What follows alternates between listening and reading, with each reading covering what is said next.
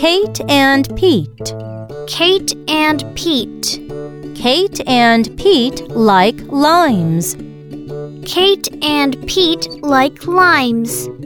Kate made a lime cake. Kate made a lime cake. Pete had nine lime canes. Pete had nine lime canes.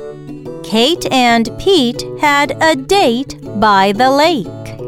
Kate and Pete had a date by the lake. They ate the cake and then went to ride the bike.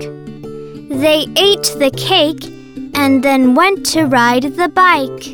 They went on a dive and then a five mile hike. They went on a dive and then a five mile hike. It was fun to have bike rides, a dive, and a hike. It was fun to have bike rides, a dive, and a hike. Kate and Pete had a fine time by the lake. Kate and Pete had a fine time by the lake.